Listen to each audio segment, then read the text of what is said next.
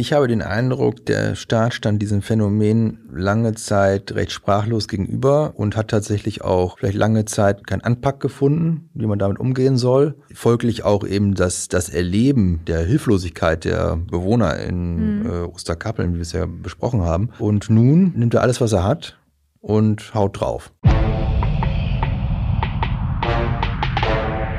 Hallo und herzlich willkommen zur zweiten Folge unseres Podcasts Stadt, Land, Clan. In der ersten Folge haben wir die Siedlung Bergfrieden in Niedersachsen kennengelernt und von der dort ansässigen Familie Z gehört. In deren Reihen werden mutmaßliche Clankriminelle und Serieneinbrecher vermutet. Wir haben auch darüber gesprochen, dass die offizielle Definition von dieser sogenannten Clankriminalität ziemlich schwierig ist. Heute soll es ganz konkret um die Strategie der tausend Nadelstiche gehen, die mehrere Bundesländer, darunter auch Niedersachsen, im Bereich der Clankriminalität verfolgen und die man durchaus kritisieren kann. Ein Schwerpunkt dieser Strategie liegt auf, hörte schon, teuren Sportwagen. Aber ob man Kriminelle tatsächlich von Straftaten abhält, nur weil man ihnen das Auto wegnimmt, tja, auch darüber werden wir heute ausführlich sprechen. Doch starten wollen wir, wie in der vergangenen Woche angekündigt, in Melle, bei einer anderen arabischstämmigen Großfamilie. Durch seine Recherchen führt uns in dieser Folge der Reporter Dirk Fisser. Wir werden auch Pablo, den selbsternannten arabischen Ostfriesen, wieder zu Wort kommen lassen und mein Name ist Anna Scholz. Bevor wir starten, möchten wir euch einmal den Sponsor dieser Folge vorstellen, die Clark-App. Und wer Clark hört, der denkt sofort an ein Thema. Versicherung. Jeder kennt sie, jeder braucht sie und jeder hat sie. Doch allzu häufig fällt es schwer, den Durchblick zu behalten. Welche Versicherung habe ich eigentlich? Wo melde ich was an? Und wie bekomme ich all das unter einen Hut? Die Lösung ist einfach. Mit Clark. Clark ist dein digitaler Versicherungsmanager, der dir endlich wieder zur Struktur und Ordnung verhilft. Die Registrierung ist unkompliziert und dauert nur wenige Sekunden. Nie wieder Wartezeit, Papierkram oder Durcheinander. Einfach alles von zu Hause, unterwegs oder wo auch immer organisieren.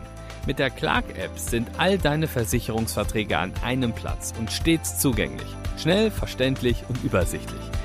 Als Zusatz gibt es für all unsere Stadtland-Clan-Hörer noch einen Bonus. Wenn ihr euch die Clark-App herunterladet oder auf die Webseite www.clark.de geht und euch dort registriert, könnt ihr mit dem Gutscheincode SLC von tollen Angeboten profitieren. So erhaltet ihr beim Hochladen einer bestehenden Versicherung einen 15 Euro Amazon-Gutschein, bei zwei Versicherungen sogar einen Gutschein im Wert von 30 Euro. Einfach den Code SLC verwenden und loslegen. Dabei besteht keine Notwendigkeit, neue Versicherungen abschließen zu müssen. Alle Infos findet ihr aber auch nochmal in den Show Notes. Und jetzt ganz viel Freude mit der Folge Stadtland Clan. Wir haben in der ersten Folge schon darüber gesprochen, dass man Clankriminalität in der Regel selten mit niedersächsischen Dörfern, wie es nun mal jetzt Osterkappeln oder die Siedlung Bergfrieden ist, in Verbindung bringt. Da denkt man eher an vielleicht Berlin-Neukölln oder Bremen, Frankfurt, große Städte. Ähm, sind denn jetzt die, die Familie Z in Osterkappeln, ist das so ein Einzelfall oder gibt es sowas tatsächlich häufiger, Dirk? Nein, das gibt es tatsächlich häufiger. Es gab vor einiger Zeit mal eine, eine Anfrage der FDP an die Landesregierung in Niedersachsen. Da wollte man wissen, wo sind denn so die Schwerpunkte der sogenannten Clankriminalität in Niedersachsen. Mhm. Und daraufhin wurde so eine Liste äh, veröffentlicht. Da standen dann Hannover, Braunschweig, soweit vielleicht nicht verwunderlich. Aber es tauchten eben auch diese Kleinstädte auf. Osterkappeln und äh, Melle beispielsweise. Mhm. Äh, ebenfalls eine Stadt im Landkreis Osnabrück, ein bisschen größer als, als Osterkappeln, aber weit von Großstadt entfernt, eine Kleinstadt.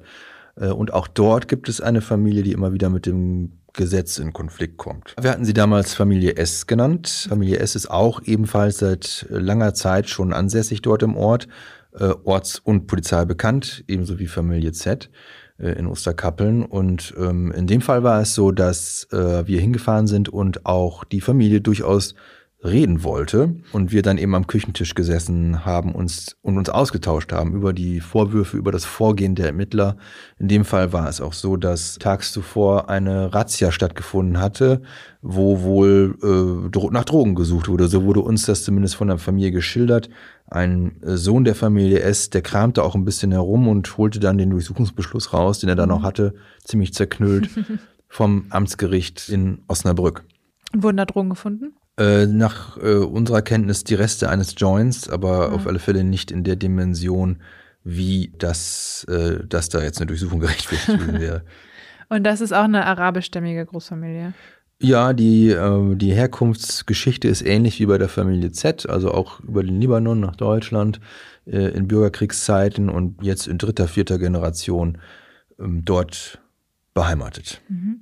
Und ist das in Melle dann auch so, wie wir es in Osterkappeln gehört haben, dass äh, da so ein Klima der Angst herrscht, wie du es beschrieben hast? Tja, also ich würde ähm, würd da schon Abstufungen vornehmen. Es, äh, aus dem Kreis der Ermittler sagte mir mal jemand in dem Kontext, Melle ist nicht die Champions League der sogenannten Clan-Kriminalität. Und das trifft es, glaube ich, auch ganz gut. Wir hatten das in den Artikeln so beschrieben, dass die, die Wohnung, in der wir waren, dass das teuerste dort äh, in, diesem, in dieser Wohnung, das waren die Türen, die Wohnungstüren, äh, die vom Staat ersetzt worden sind, weil die im Zuge von Razzien halt zerstört worden sind. Ähm, das war so nach meinem Eindruck zumindest der teuerste Wohnungsgegenstand und auch die Fahrzeuge, mit denen da herumgefahren wird, das sind Gebrauchtwagen. Also andere Verhältnisse, als man das so klassischerweise mit dem Begriff Clan in Verbindung bringt. Mhm. Aber auch dort ist es so, dass immer wieder die Ermittler vorbeischauen, dass es dort auch nicht ungewöhnlich ist, wenn da Razzien stattfinden und die Polizei vorfährt. Und auch im Gesamtkontext äh, sozusagen des, dieser Stadt ist die Familie auch bekannt, dadurch, dass äh, man eben Autoritäten so heißt es zumindest, nicht akzeptieren soll. Das sind dann nicht nur die Polizisten, sondern eben auch Lehrer oder Bademeister. In dem Zusammenhang hatte man uns ein Video zur Verfügung gestellt, das die Familie selbst aufgenommen hat. Ähm, das zeigte einen Polizeieinsatz im Freibad von Melle, wo wohl äh, zwei Jungs aus der Familie sich in der Damenumkleidekabine umgeschaut haben und in dem Wissen, um wen es sich da handelt, hat wohl der Bademeister die Polizei gerufen. Es gab vormals öfters Konflikte. Und die ist da mit ja, großem Aufgebot vorgefahren. Ähm, man sah dann Beamte mit Helm unterm Arm, mit stichsicherer Weste an und so weiter. Äh, also der eigentliche Anlass äh, passte nicht ganz zum Auftreten der Polizei und ist eben nur durch diese ganze Vorgeschichte zu erklären. Weil die schon regelmäßig aufgefallen sind mit so Aktionen. Äh, genau, und ähm, es, im Zuge der Recherche wurde uns auch geschildert, dass es wohl äh, einmal so gewesen sein soll, dass ein Familienmitglied eben vorläufig festgenommen worden ist und dann in die Polizeistation in Melle verbracht und in dort dortige Zelle gebracht wurde. Und so heißt es zumindest aus Ermittlerkreisen, die Familie dementiert das, dass ähm, dort so etwas wie ein Befreiungsversuch stattgefunden haben mhm. soll, von, dass also man also versucht hat, dieses Familienmitglied wieder rauszuholen. Das ist ein bisschen wie in Hollywood. Ja, den, den, den Eindruck kann man gewinnen, durchaus. Jedenfalls natürlich, wenn nicht einmal das Polizeigebäude sozusagen äh, akzeptiert wird als Raum, äh, in dem Recht und Gesetz herrschen, passt das natürlich zu den Definitionen, die wir so im, im letzten Teil äh, unseres Podcasts besprochen haben. Jetzt, genau, wie du sagst, Melle liegt genauso in Niedersachsen wie ähm, Osterkappeln. Und hier gab es jetzt 2019 das erste Lagebild Clankriminalität, hieß das. Was ist das? Ja, also man hat das Phänomen, wir hatten darüber gesprochen, das ist ja schon ein bisschen länger in den Medien, wird auch länger darüber gesprochen, äh, aber es fehlte sowas wie eine Datengrundlage. Wie groß ist dieses Phänomen eigentlich? Was macht das aus? Äh, und Niedersachsen gehört jetzt zu den Bundesländern, die ein ähm, Lagebild erstellen, in dem sie, in dem die Behörden die Punkte zusammenfassen, um so eine Art Überblick zu geben und auch selbst zu haben, wie groß dieses Phänomen ist. Ähm, ich gucke mal kurz ins Lagebild 2019. 2020 gibt es bislang noch nicht. Aber damals hieß es, 2019 wurden in Niedersachsen insgesamt 2630 sogenannte Ereignisse im Zusammenhang mit Clankriminalität registriert. Davon handelte es sich in 1585 polizeilichen Vorgängen um Straftaten.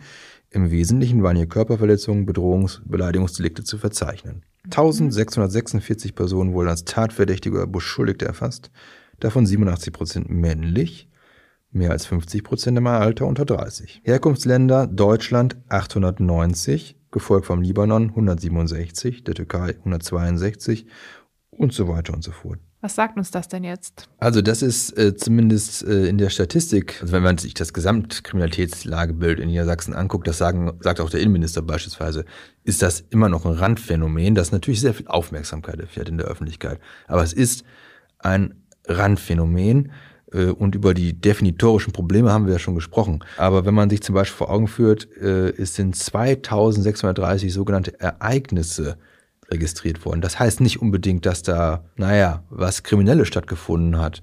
Äh, in dem Sinne, als dass irgendwo eingebrochen wurde und man hat das dann auf eine Familie zurückgeführt. Das kann beispielsweise auch sein, dass da jemand mit dem Familiennamen über eine rote Ampel gefahren ist. Das reicht schon aus, um da sozusagen als Ereignis eingebucht zu werden. Wenn man dann nochmal weiterliest, ich habe es ja gerade schon mal vorgelesen, von diesen 2630 Ereignissen handelt es sich in 1585 polizeilichen Vorgängen um Straftaten. Das heißt also, es werden auch Dinge erfasst bei diesen Ereignissen, die keine polizeiliche Straftat sind. Das heißt, das zeigt, glaube ich, auch, dass auch die Ermittler Probleme haben, das zu definieren und das einzuordnen. Was fällt denn unter eine unter ein Ereignis, was da einlaufen würde in dieser Statistik? Das kann der Einbruch sein, der zurückgeführt wird auf die Familie. Das kann äh, Widerstand gegen Polizisten sein, der da ähm, eingebucht wird. Das kann aber auch das Fahren über eine rote Ampel sein oder äh, andere Delikte, die jetzt auch jedem von uns passieren könnten. Der Name, die Herkunft führen eben dazu, dass das eben in diese Kategorie eingebucht wird. Mhm. Okay, ja gut, das ist wieder das, worüber wir in der letzten Folge gesprochen haben, ne, dass eigentlich es irrelevant ist, was passiert, solange der Nachname in diese Registerkarte passt, die genau. vordefiniert wurde von, vom Land ne, oder vom von, dem, von den Behörden. Also dieses Lagebild gibt es ja nicht nur in Niedersachsen, das findet man auch in NRW beispielsweise. Äh, aber so läuft das im Groben und Ganzen ab. Jetzt hat gerade Niedersachsen auch viel Kritik einstecken müssen, wenn man jetzt auf so über Statistiken spricht, gerade im Hinblick auf Clan-Kriminalität. Was sind da so die Kritikpunkte gewesen? Ich glaube, alle, die, die so eine Statistik führen, alle Bundesländer haben sich der Kritik ausgesetzt gesehen. Ähm, e-, eben einer der Kritikpunkte ist, dass das doch sehr, naja, ungenau ist, dass man da auch Dinge erfasst, die straftattechnisch dann vielleicht gar nicht relevant sind, die eine Staatsanwaltschaft nie interessieren würden, mhm. die nie zu einer Anklage führen würden. Das sorgt äh, zum einen für Kritik und zum anderen, dass eben der Name allein schon ausreicht, um da eingruppiert zu werden. Ne? Genau, so eine Vorverurteilung stattfindet. Ja. Okay, was mir besonders aufgefallen ist, als ich mich jetzt hier mit dem Thema Niedersachsen und Clankriminalität beschäftigt habe, ist, dass dieses Thema Sportwagen ein sehr brisantes ist, also auch für die Politik. Also der Innenminister Boris Pistorius hat schon viel darüber gesprochen auch und sieht Sportwagen und teure Autos als einen Hebel, um der Clankriminalität das Handwerk zu legen. Warum? Ob es der entscheidende Hebel ist, weiß ich nicht, aber es ist äh, zumindest ein Punkt, an dem man Personen aus diesem Personenkreis sicherlich ähm, empfindlich treffen könnte, denn es fällt auf, auch bei ähm, der Familie Z aus Osterkappeln, dass teure Autos äh, so in gewisser Weise auch ein bisschen zum, zum Selbstbild dazugehören. Das macht zumindest den Eindruck. Ja, der Innenminister in Niedersachsen ist nicht der Einzige, der es auf die Autos abgesehen hat. Wenn wir uns Berlin vor Augen führen, da wurde ja medienwirksam, wurden da ja teure Sportwagen abgeschleppt. Ja, in dem Milieu, so will ich es mal nennen, in dem wir uns bewegen, ist der, ja, das äh, eben ein Statussymbol. Ich kann Herrn Pistorius hier nochmal zitieren. Er sagt quasi das, was du jetzt auch zusammengefasst hast. Ne? Die Nutzung etwa von Sportwagen ist einer der empfindlichen Punkte, an denen wir Clankriminelle treffen können. Das kratzt am Selbstwertgefühl und Selbstbild, wenn der Staat das Luxusauto beschlagnahmt oder wenn kriminelle Clanmitglieder kein Auto mehr fahren dürfen. Klingt auch so ein bisschen wie, dann nehmen wir denen das Spielzeug weg, wenn es nicht klappt. Ja, mich erinnerte das äh, an El Capone, der mhm. äh, ja, ja bekannter Mafiosi war, ziemlich viel auf dem Kerbholz, aber rangekriegt hat man ihn, glaube ich, wegen Steuerhinterziehung. Ähm, daran erinnerte mich das so ein bisschen. Aber es ist, glaube ich, auch der Versuch, äh, von Seiten des Staates dieses Phänomen, äh, wie man es auch immer dann nennen und definieren will, zurückzudrängen. Und das ist eben nicht nur die ganz großen Straftaten aufklären, sondern auch im Kleinen deutlich zu machen, hier sorgen wir für Recht und Gesetz und Ordnung vor allen Dingen auch. Und wer sich nicht dran hält, der muss die Konsequenzen tragen. Und sei es eben, dass einem der Sportwagen weggenommen wird oder eben der Führerschein. Mhm, weil Pistorius sagt weiter, besteht der Verdacht, dass Fahrzeuge mit nicht legal erworbenem Geld finanziert worden sind, können wir hier dazwischen gehen. Also er beruft sich da, glaube ich, auf irgendeine neue Regelung, die sie eingeführt haben. Ja, die Möglichkeiten der Abschöpfung sind da erweitert worden für die Ermittler. Ja. Mhm. Das wollen wir verstärkt nutzen. Genauso muss die Fahreignung in Frage gestellt werden, wenn Clanmitglieder durch Gewalttätigkeiten auffallen schließt sich an an so sehr schwammige Definitionen, glaube ich, weil äh, wenn ich auf der einen Seite mit einer Gewalttätigkeit, die hier nicht näher definiert ist, auffalle, heißt das nicht, dass ich fahruntüchtig bin. Also mm, ich habe den Eindruck, der Staat stand diesem Phänomen lange Zeit recht sprachlos gegenüber ähm, und hat tatsächlich auch vielleicht lange Zeit keinen kein Anpack gefunden, wie man damit umgehen soll. Folglich auch eben das, das Erleben äh, der, der, der Hilflosigkeit der Bewohner in mhm. äh, Osterkappeln, wie wir es ja besprochen haben. Und nun äh, nimmt er alles, was er hat und haut drauf. Das kennen wir ja nicht nur von den Clans, das kannte man auch von den Rockern, die das große Kriminalitätsphänomen vielleicht davor waren, nach meiner Wahrnehmung. Und nimmt jetzt jeden Strohhalm, den er da hat, greift danach und versucht dieses Phänomen irgendwie zurückzudrängen. Und das sind dann vielleicht auch mal vermeintliche Banalitäten, zu denen man da greift, wie eben das Auto. Hm. Jetzt hattest du gerade schon diese Abschiffungsregelung angesprochen. Was bedeutet das? Äh, wenn der Verdacht besteht, dass ein Gegenstand über Mittel finanziert wurde, die aus kriminellen Geschäften bestehen, dann äh, sind die Möglichkeiten erweitert worden, äh, das einzuziehen oder irgendwie zurückzuholen, diesen, diesen, diesen Wert. Ähm, und das kann dann eben die Autos betreffen, die eingezogen werden. Ähm, und das ist, glaube ich, auch in, in den vergangenen Monaten auch häufiger genutzt worden. Außerdem wird auch gesagt, dass man Sportwagen nicht mehr in Bar bezahlen dürfen soll. Ja, eine lange Diskussion, die da auch jetzt hier wieder aufkommt, denn Deutschland gilt ja so ein bisschen als Verbrecherparadies für Leute, die irgendwie ihr Geld sicher unterbringen wollen oder waschen wollen. Mhm äh, weil es eben hier kaum Kontrollen gibt bei äh, Bargeldkäufen, auch bei größeren Summen kann man das in einem relativ geschützten Raum ähm, ja, waschen, ohne dass das vielleicht jemand interessiert. Warum sind denn gerade Sportwagen oder die teuren Autos in dieser Szene, wenn wir mir mal so nennen wollen, so wichtig? Ja, die äh, symbolisieren natürlich vieles, ne? Also ein Selbstbildnis, ein Selbstverständnis, symbolisieren es vielleicht auch, es in irgendeiner gewissen Art und Weise geschafft zu haben. Das unterscheidet sich auch nicht so besonderlich von Herrn Müller, der sich seinen Mercedes Richtig, kauft. Ja. Oder ne? Herrn genau. Holt. Oder Herrn Holt, genau. Also das ist, glaube ich, kein großer Unterschied. Das ist, wäre für mich hier die gleiche Erklärung. Ja. Und wenn wir uns mal die Videos der Gangster-Rapper angucken zum Beispiel, dort wird auch immer mit, sind auch, ist man auch immer mit größeren und teureren Sportwagen unterwegs. Ich habe noch keins gesehen, wo ein VW Golf gefahren wird. Richtig, ja. Ähm, und dann werden natürlich diese Wagen auch genutzt, um ähm, Gesetze zu brechen, zum Teil. Also wir kennen illegale Autorennen. Ja, also das ja. Posieren, ne, das Gas geben, das Motor aufheulen lassen, das ist ja auch das, was uns die Anwohner im Bergfrieden geschildert haben, dass da die Ruhe äh, gestört wird, wenn da mit teuren Sportwagen mit viel PS durch die Siedlung gebraust wird. Ähm, das fällt auf, das macht Eindruck. Ähm, was glaubst du denn, kann man da, kann man Clan-Kriminalität stoppen, wenn die alle auf einmal Golf fahren müssten?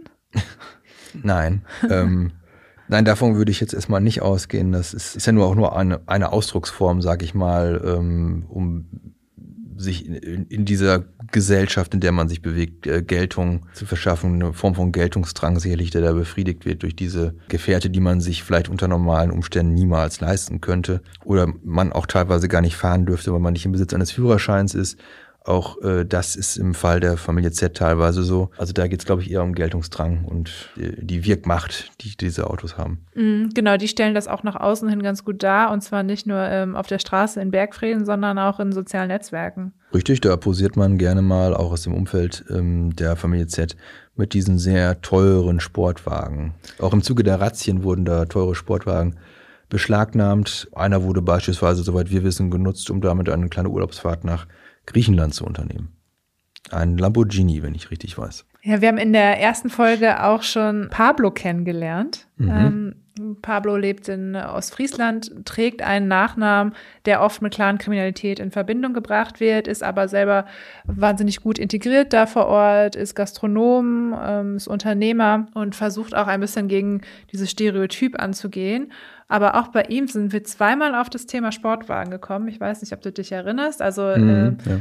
zum einen als wir ihn gefragt haben, ob er Diskriminierungserfahrungen gemacht hat aufgrund seines Namens, da ist ihm erstmal nicht so viel eingefallen, weil er eben da einfach vor Ort ein sehr, sehr gefestigtes Leben führt und die Menschen ihn da kennen und schätzen. Aber dann ähm, sagt er uns noch Folgendes. Ich wollte auf eine Hochzeit von meinem Cousin fahren, habe ich mir ein Auto bei Europcar gemietet. Das war so ein, so ein ganz normaler Mercedes eigentlich, ne? Und dann stand ich an der Tankstelle und dann wurde auch gleich gesagt, ja, äh, ihr Clans könnt euch das ja leisten und hier und da und habe ich mir auch nur gedacht, ich so, ey, ich habe 150 Euro für das Auto bezahlt für drei Tage. So, ne, also lass mich mal lieber in Ruhe halt, ne? Man merkt manchmal, doch, merkt man schon manchmal, dass man auf eine gewisse Art und Weise schief angeguckt wird. Genau, da war auch genau das Auto der ausschlaggebende Punkt, dass da jemand nochmal hingeguckt hat und gesagt hat, Moment. Ja, in der Öffentlichkeit wird der teure Sportwagen offenbar fast schon gleichgesetzt mit, mit Clankriminalität. Den Eindruck könnte man gewinnen. Das ist auch die Erfahrung, die er hier gemacht hat. Aber wenn man sich vor Blocks anguckt oder ähnliches, äh, da gehören die, die hochpreisigen, äh, PS-starken Fahrzeuge ja auch wie selbstverständlich zum Clan dazu. Ja, und dann ähm, spricht er an einer anderen Stelle nochmal davon und da geht es nämlich um Integration von Jugendlichen und um, damit man Jugendliche quasi auf dem rechten Weg behält und da scheint für ihn ein Mercedes auch einfach ein Argument zu sein. Man soll den Kindern und Jugendlichen wirklich zeigen, ey, komm mit normaler Arbeit, eine Ausbildung, Schule machen, das geht auch alles. Man muss nicht kriminell sein, um irgendwie einen fetten Mercedes zu fahren oder oder was weiß ich auch halt immer. Ne? Das geht auch, wenn man irgendwann normal arbeiten geht, eine vernünftige Ausbildung macht und sich vernünftig aufbaut. Ne? Ja, ist halt spießig, aber das ist halt das schönste Leben. Ne? Du hast, man hat seine Ruhe.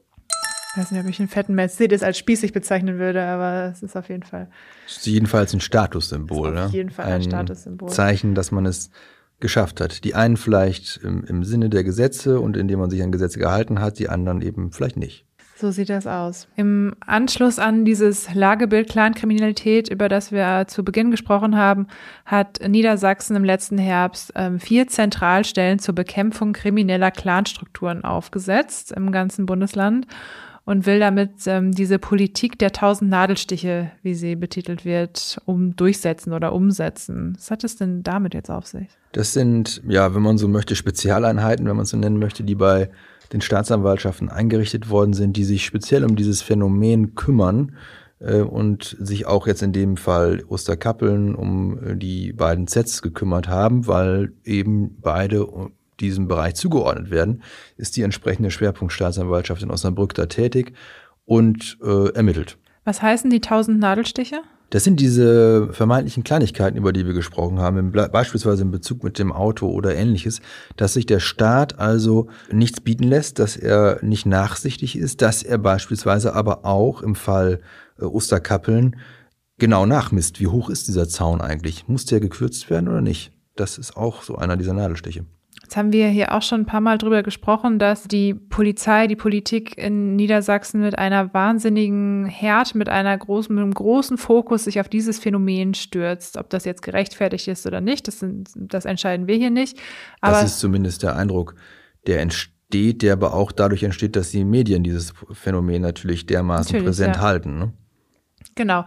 Es fällt aber auch nicht nur uns und, und, und den Medien auf, sondern es fällt natürlich auch diesen äh, Verdächtigten auf oder diesen Menschen, die in dieses Raster rutschen, äh, dass die da schon irgendwie aber auf dem Kieker sind, wenn man es jetzt mal mild ausdrücken will, aber dass sie auf jeden Fall da ähm, eine besondere Aufmerksamkeit der Polizei auch erfahren, egal was sie tun. Es gibt da eine Facebook-Seite, die du gefunden hast, mhm. ähm, die heißt Die neuen Kristallnächte. Und in deinem Artikel schreibst du, dass du vermutest, dass das von, also aus dem Umkreis der Familie Z aus Osterkappeln stammt. Ja, denn es finden sich in, bei den Beiträgen ähm, einige Details, die nur Personen wissen können, die enger damit befasst waren mit diesen Razzien, die also vielleicht davon betroffen waren zum Beispiel.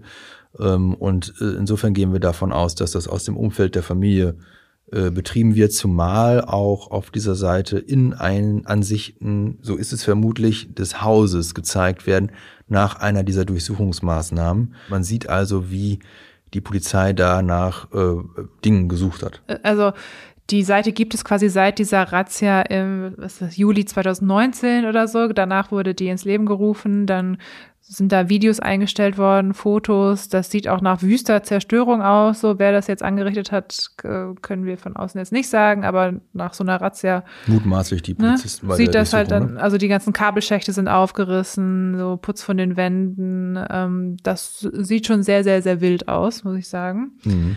Und die Beschreibung der Seite sagt, wenn ihr auch von dem SEK oder Polizei schikaniert werdet, schreibt, was euch passiert ist. Wir müssen aufstehen und uns wehren gegen, das ist jetzt ganz äh, interessant, gegen die linke Unterwanderung in Deutschland. Gleichzeitig, ich glaube, sie meinen rechts, weil ähm, es werden sehr, sehr viele Artikel, Beiträge geteilt, die sich darum drehen, um Rechtsextremismus in der Polizei, um quasi Staatswillkür, ähm, Polizeigewalt. Oder eben auch Beiträge zu unserer Berichterstattung, die dann als Fake News äh, bezeichnet werden. Ne? Natürlich, genau. Also man arbeitet sich da scheinbar auch ab an den Osnabrücker Ermittlern ähm, die da in dem Kontext zuständig sind. Da finden sich dann auch Berichte über den Chef der Staatsanwaltschaft in Osnabrück, über andere Staatsanwälte. Nun ja, also es scheint so zu sein, als wenn man eben dort Einblick bekommt, wie die Familie oder Teile der Familie oder das weitere Umfeld das alles so wahrnehmen, nämlich als sich selbst als Opfer. Genau, und ähm, auch mal eine wahnsinnige Frustration, die dadurch klingt. Genau, inwieweit das gerechtfertigt ist, Klar. kann ich natürlich nicht sagen. Jeder, jeder Durchsuchung geht ein Durchsuchungsbeschluss vorweg, äh, der muss gut begründet werden. Und wenn wir uns dann nochmal in Erinnerung rufen, dass ja auch einige ja durchaus schon in der Vergangenheit mit dem Gesetz in Konflikt gekommen sind und es auch Verurteilungen gibt, kann ich das nicht beurteilen, inwieweit diese Wahrnehmung der Betroffenen tatsächlich äh, auch aus neutraler Warte heraus so gerechtfertigt ist. Hm. Zumindest der Vergleich, sage ich mal, ist natürlich sehr gewagt. Fast schon Holocaust-Leugnung, die da stattfindet. Kannst du uns vielleicht mal erinnern, was die Kristallnacht oder wie es eigentlich heißt, Pogromnacht eigentlich war? Ja, das war sozusagen der vorläufige Tiefpunkt der Schikanierens der jüdischen Mitbürger in Deutschland in, der Zeit des Nationalsozialismus wurde in Synagogen eingedrungen, sie wurden abgebrannt, jüdische Mitbürger wurden aus den Häusern gezerrt, die Wohnungen verwüstet äh, und Kristalle eben deswegen, weil so viel Glas zerschlagen wurde an diesem, diesem Abend. Viele Historiker sagen, dass das die, die Pogromnacht, die war vom 9. auf den 10. November 1938 und das stellt so ein bisschen den Übergang da zwischen einer Diskriminierung der Juden äh, zum Holocaust, also zum richtigen Ent Ent Entmenschlichen, zum Morden. Und es wird an einigen Stellen gesagt, mal zu testen, wie viel denn die generelle Bevölkerung eigentlich da toleriert an Schikane und an Gewalt gegen Minderheiten. Wie du schon zu Recht sagtest, war das natürlich auch der bis dato der Höhepunkt eines gewissen gesellschaftlichen Klimas, das sich aufgebaut hat und auch befeuert wurde von Seiten der Politik, das aber auf sehr fruchtbaren Boden eben gefallen ist. Und das, diese Gleichsetzung sozusagen, ist natürlich alles andere als äh, angebracht. Das ist äh, eine, eine krasse Fehlwahrnehmung, würde ich mal sagen. Ja, ich habe mich auch gefragt, also entweder haben die im Geschichtsunterricht nicht genau aufgepasst oder es ist einfach eine, eine harte Provokation hier. Oder beides. beides. Oder beides, natürlich. Ein Eintrag noch, ich glaube, dann können wir das auch abhaken. Ist mir noch aufgefallen, auch aus 2019, da schreiben die Betreiber der Seite, ist die Familie Müller aus Deutschland auch ein Clan? Ihr seid sowas von narzisstisch. Früher waren es Juden, heute sind es Großfamilien. Was kommt noch? Armes Deutschland. Tja. Also sich da mit den verfolgten Juden im Zweiten Weltkrieg gleichzustellen, ne? das ist wieder dieses Muster, was wir haben. Ja, es möge sich jeder selbst ein Bild davon bilden. Wenn man sich anguckt, wer da eigentlich kommentiert, sind das zum Teil Fake-Accounts. Genau, viel Interaktion findet da nicht statt auf der Seite, aber es wird sehr aktiv gepostet auch und gerade jetzt in diesem Jahr, wo ja doch einiges auch vor Gericht passiert. Ja, Genau, scheint, die, scheint eine Art von Öffentlichkeitsarbeit in eigener Sache zu sein. Also ich glaube, dass es eine gewisse Diskriminierung gibt in dem äh, Phänomen. Das lässt sich nicht von der Hand weisen. Da haben wir auch schon drüber gesprochen. Da wollen wir aber auch in der nächsten Folge noch ein bisschen weiter drauf eingehen und auch wieder mit der Hilfe von Pablo, der uns da ein paar Sachen sagt zum Thema Integration, zum Thema Vorurteile und Rassismus. Ähm, und dann würde ich einfach sagen, wir hören uns in der nächsten Woche wieder. Das war Teil 2 unserer Serie Stadt, Land, Clan. In der nächsten Woche legen wir, wie angekündigt, den Fokus auf die Themen Rassismus, Vorverurteilung und Integration. Und dabei wollen wir auch noch einmal tiefer eintauchen in die konkreten Vorwürfe gegen die Brüder Z. Wenn euch diese Folge gefallen hat, dann freuen wir uns über eine nette Bewertung auf Apple Podcast oder wenn ihr uns auf Spotify folgt und uns weiterempfehlt. Fragen, Anmerkungen, Lob und Kritik könnt ihr uns per Mail schicken und zwar an audio.noz-digital.de. Alle Infos zum Nachlesen über den Fall Z findet ihr auf noz.de und in den Show Notes. Stadt, Land, Clan ist eine Produktion der Gemeinschaftsredaktion der Neuen Osnabrücker Zeitung, des Schleswig-Holsteinischen Zeitungsverlags und der Schweriner Volkszeitung.